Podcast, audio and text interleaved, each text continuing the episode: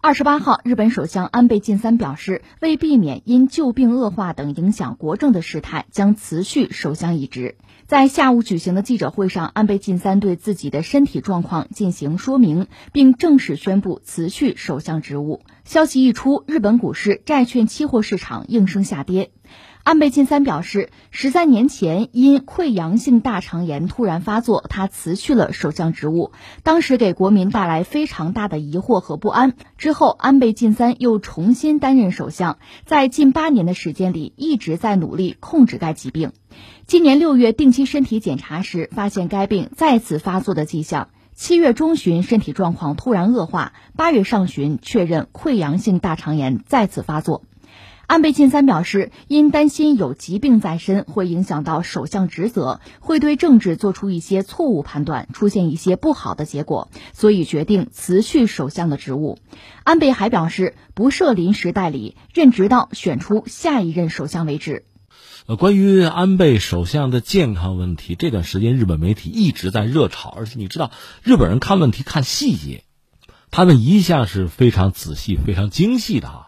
甚至有人说，因此他们在格局上，在这个大势上，在战略上可能会有所疏漏。这我们不说，我们就说细节。日本媒体普遍在炒，就安倍吐血的事。大约就是说，有一天呢，这个大概是疲惫、疲劳啊，觉得目眩，然后就呕吐。有人说呀，吐血了，那就意味着是溃疡或者是癌症呗。有人说这个胃酸和那个血呀混合在一起，就黑的，哎呀，吐了。也有人说这不是他中午吃的是什么海苔便当，各种说法都有吧。反正日本人就他的媒体非常关注这些细节，所以安倍的健康问题媒体一直在关注。其实他这不当两次首相吗？这次时间长，上次时间短，不到一年吧。那次啊，至少公开的理由也是健康问题。大约说他十几岁吧就患病，病因也不详，不知道怎么回事，就是溃烂性大肠炎。从那时候到现在。这病其实一直就没有治好过，就经常腹痛啊啊腹泻，就这个，那靠吃药来解决问题吧？那到现在可能确实身体出了大问题，可能真的要治疗吧，和现在他的工作没法兼容。你不能影响国家的运转，包括你自民党的运转，你不能影响啊。最后可能下决心就辞职，就这么一个状况啊。我们先说这个事儿，如果他真的就辞职了，那下面的问题就是日本现在怎么办？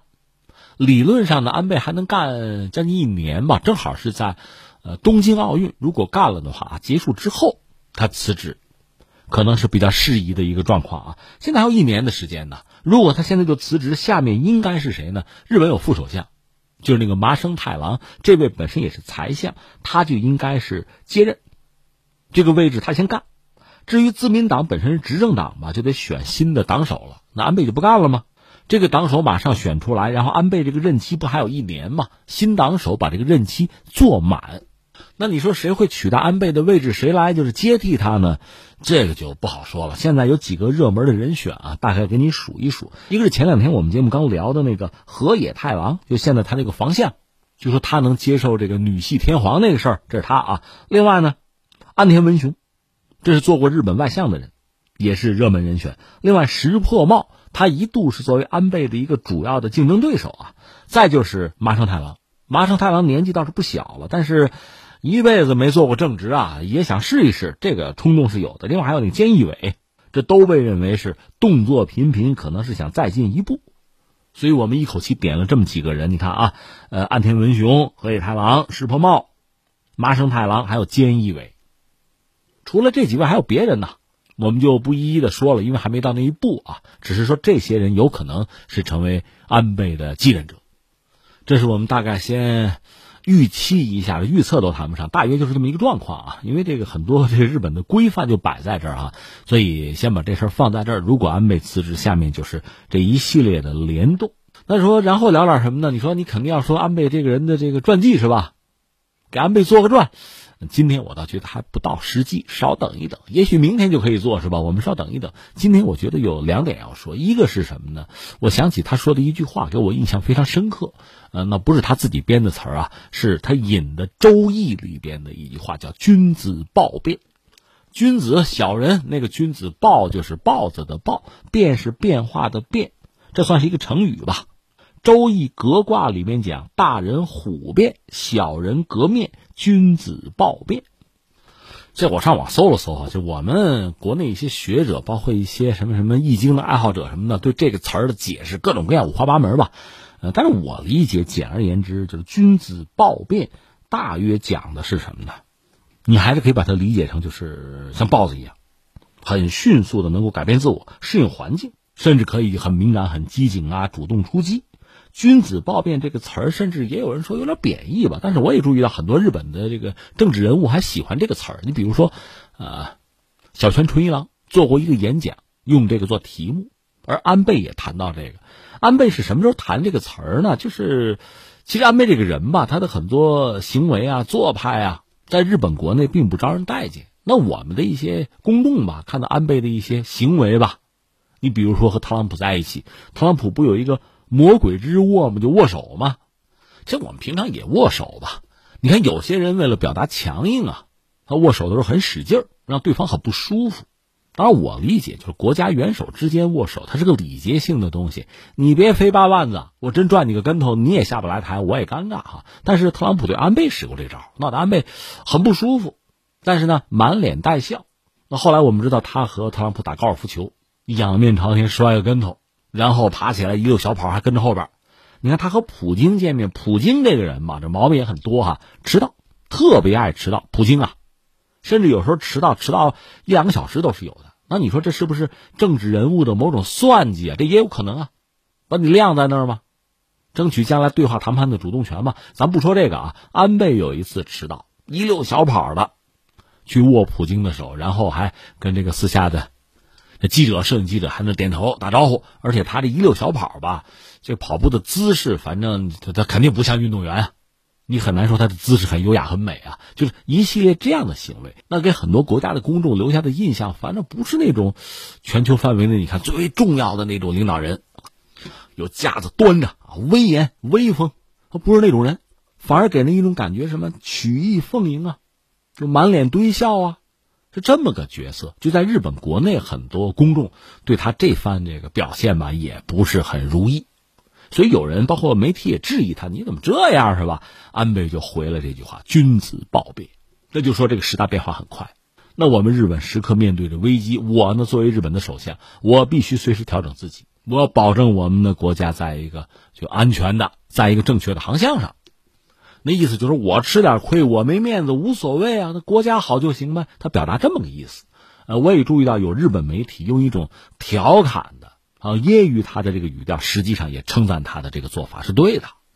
这是安倍给我留下很深刻的印象啊。之前和大家聊过，比如这个人不怎么喝酒，上大学不好好学习，四处玩但是比较够朋友，一般大家吃饭他结账啊，给大家买冰淇淋啊，自己爱吃甜食等等等等，呃，这些细节就不说了。今天我说了，不是给他做传的时候，但总的来说，他治下的日本，特别是他第二次做日本首相嘛，这次做的已经打破记录了，就是在日本历届首相，你比拼一下任期，他已经是最长的了。从这个角度来讲，是比较成功的了。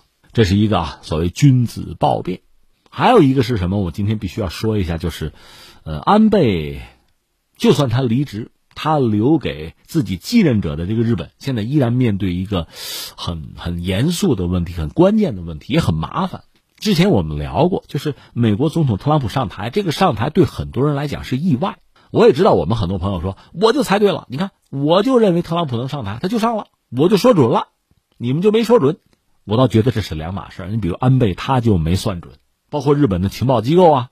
政治人物做这个分析，就没算准，特朗普居然上台了。因为为什么特别讲这个事儿呢？这对日本来说很重要，因为日本这个国家很特殊，美国在他那驻着军呢。